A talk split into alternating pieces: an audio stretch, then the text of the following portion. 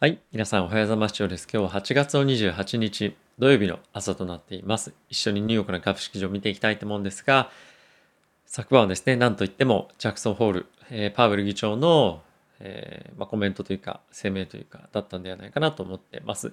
で、まあ最終的にオンラインで行われたんですけれども、まあ、その状況をライブで見ていたんですが、まあ、一応ですね、えー、皆さんもご存知かもしれませんけれども、年内にテーパリングという方針を打ち出していました。ただし、不確定要素っていうのがやっぱりいくつかありまして、で、そのうちの一つが、まずはコロナの感染拡大状況が収まるかどうかっていうところがまずポイントかなと。で、もう一つ、こちらの方が重要だとは思うんですが、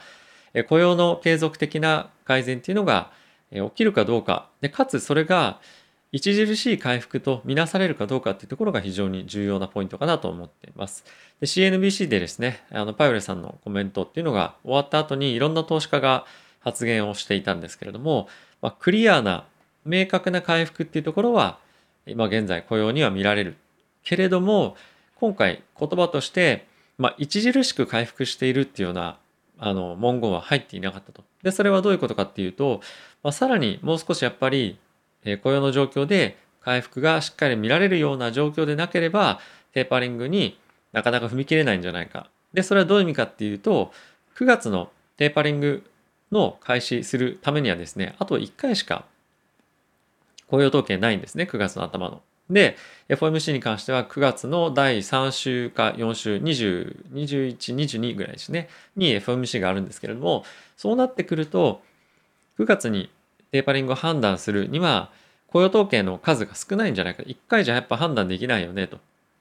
で、9月の次の FOMC は11月なんですね。なのでそう考えると、やっぱり早くて11月がテーパリングの開始の明言時期なんじゃないかっていうのが、ま、今回やっぱりコンセンサスとして、一層強くなったんではないかなと思ってます。で、かつ、じゃあ今後利上げはどうなっていくんだっていうところがですね、我々のフォーカスになると思うんですけれども、今回パウエル議長は、テーパリングの開始イコール利上げのこの直接的なリンクはありませんよと。なので今後はあのテーパリングはテーパリング。で、え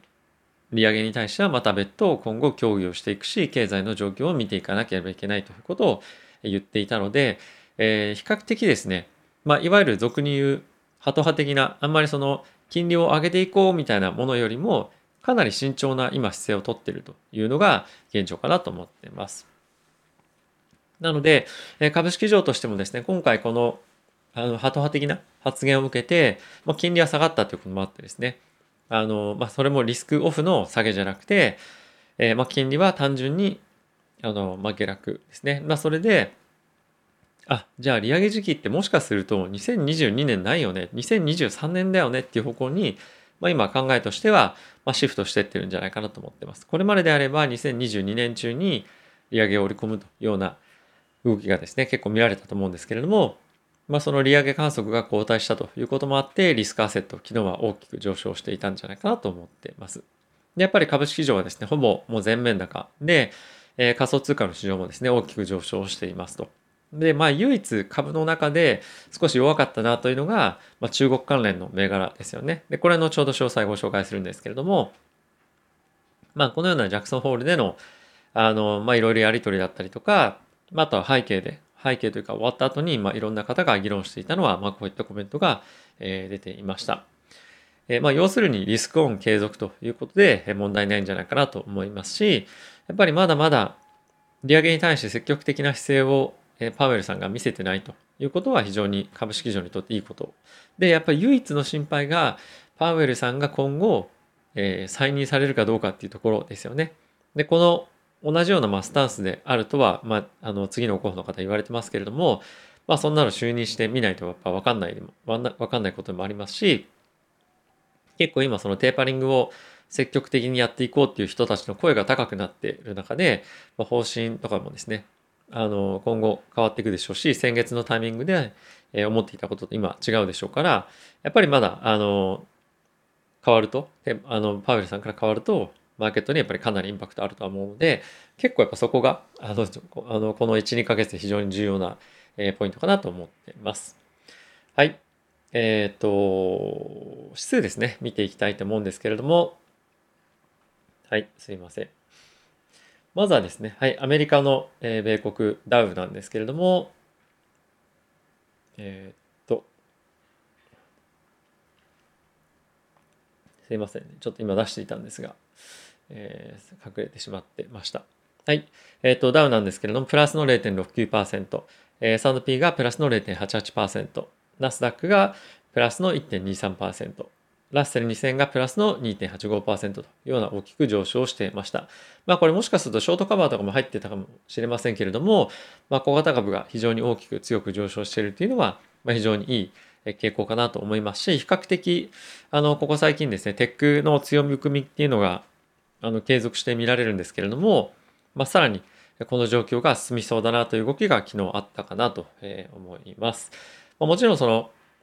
上がってる株式に関してはもう全面高的にあのどこの全てのセクターほぼ上がってるんですけれども、えー、まあヘルスケアとコンシューマーですね、小売に関してが、まあ、少し弱かった。なのでやっぱりディフェンシブなところから資金が引き続き抜けて、えー、なんていうんですかね、テック関連のとことか、まあ、昨日半導体も非常に強かったんですが、まあ、そういったところに入っていくと。はい。まあ、非常にいい、あのー、傾向というか、株式の投資やってる方に関しては、えかなり、まあ、なんていうんですかね、あの、好むべき動きだったんじゃないかなと思ってます。で、おそらく皆さんも、えー、皆さんの中でも、えー、仮想通貨に投資をしている方もいらっしゃると思うんですが、昨日も、あの、結構似たような動きで、メジャーな通貨っていうのは、まあ、そこそこ上昇して、えー、小型に関してはですね、10%、20%とかって上昇しているものもあるということで、まあ、引き続き、あの、仮想通貨に対しての投資っていうのが、あの、リスクオンの姿勢で続いているっていうのは、株式市場にとっても非常にいい兆候なんじゃないかなと思っています。で、個別株で見てみると、えっと、昨日アファームがですね、アマゾンとの提携っていうのを発表して、アフターで30%、40%、今一時期40%ぐらい上がったかもしれませんけれども、非常に好調な動きをしていました。あの、ものすごくずっと右肩下がりで下がっていたので、まあ、今後どうなっていくのかなっていうのは注目はしていたんですけれども、あの、ホルダーの皆様おめでとうございます。あとはですね、気になるのはやはり、さっきも少し話したんですが、まあ、中国銘柄ですね。えー、決算が良かった銘柄も、まあ、なかなか上値が重いという状況が続いていますし、昨日のような状況で、中国銘柄なかなか上がっていけないとなると、まあ、少しやっぱり厳しいのかなという印象がさらに強くなると思うので、まあ、僕はちょっとあの身を引いているというような状況です。はい、えー、ニュース一緒に見ていきたいと思うんですが、えー、FRB の今回のえー、パウエルさんのコメントに関してはちょっと割愛させていただいて、えー、ウォーラーさんというですね、理事の方がいらっしゃるんですけれども、8月の雇用統計が非常に良ければ9月にテーパリング着手可能ですよということを、えー、明言をしていました。で、他にもですね、フィラデルフィア連銀総裁が、まあ、早めにテーパリングやった方がいいんじゃないかっていうことをコメントをしていたんですけれども、まあ、よくよく、ま、聞いてみると年内っていうような意味で言っていたそうですね。なので、まあ、どんなに遅くても年内っていうのはもうもちろんコンセンサスとしてある中で、じゃあ8月の、まあ、8月のっていうのは8月の数値が9月の頭に出た時に、本当にどうなるかっていうのは、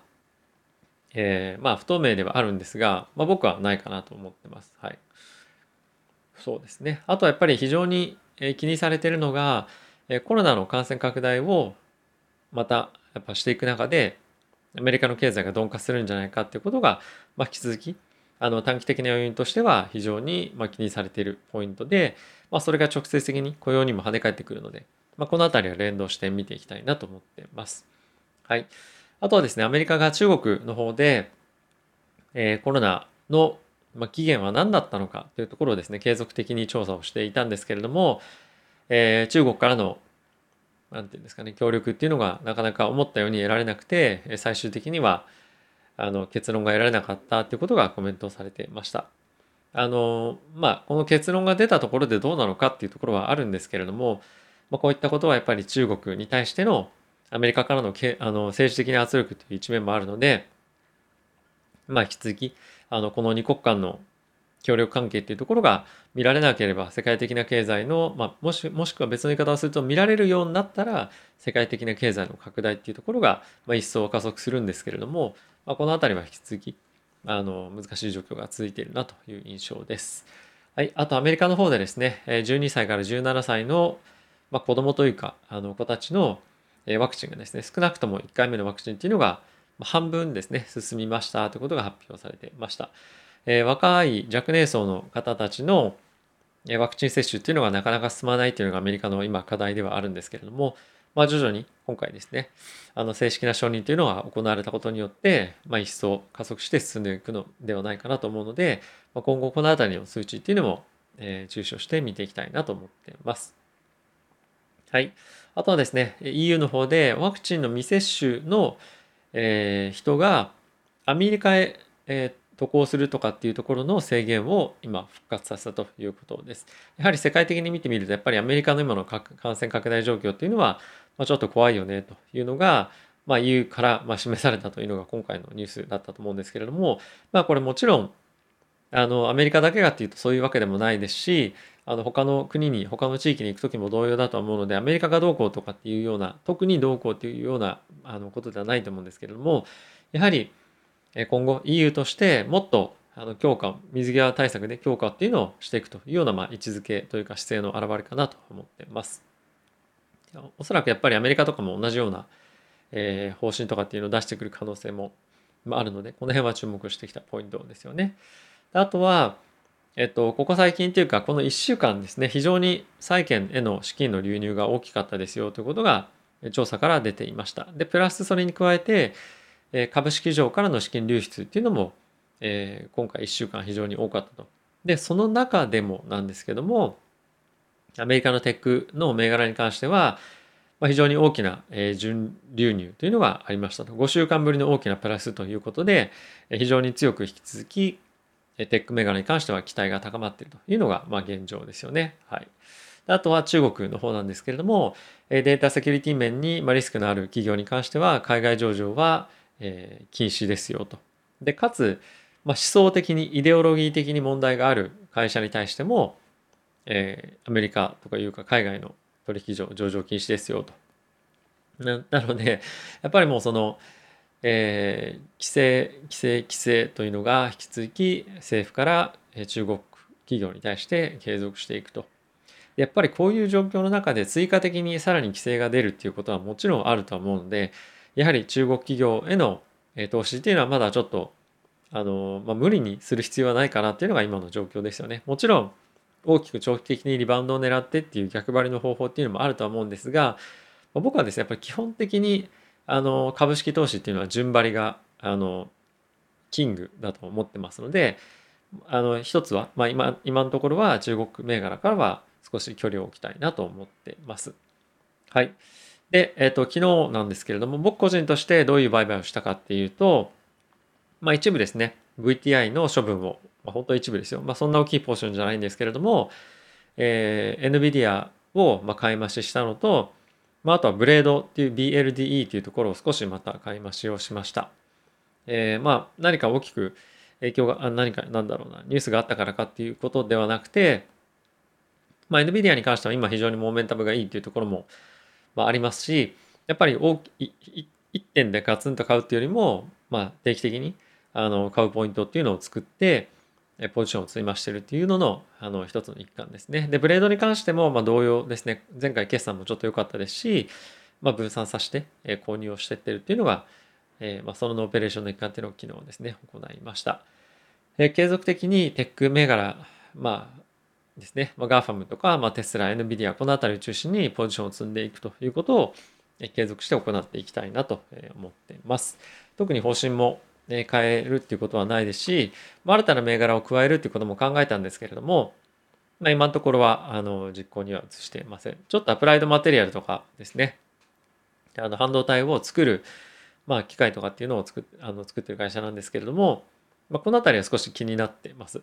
えー、組み入れようかどうかっていうのはまあ別の話なんですけれども、まあ、どうしようかなっていうふうに昨日考えていた中で、うん、まあ最終的に NVIDIA を買ってしまいました。分散という意味ではアプライドマテリアル買うっていうのも非常にいいことだとは思ってはいるんですが、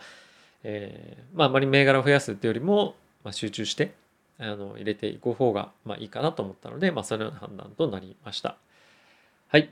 ということで、えっと、まあ、非常にですね、引き続き暑い週末、日中がですね、続いてますけれども、皆さんですね、あの熱中症になることなく、まあ、しっかりと水分とって、えいい週末をですね、お過ごしいただければと思ってます。えー、もしですね、このチャンネル応援していただけるような方がいらっしゃいましたら、えーチャンネル登録やグッドボタン、そしてベルボタンも押していただけると非常に嬉しいです。ということで、また次回の動画でお会いしましょう。さよなら。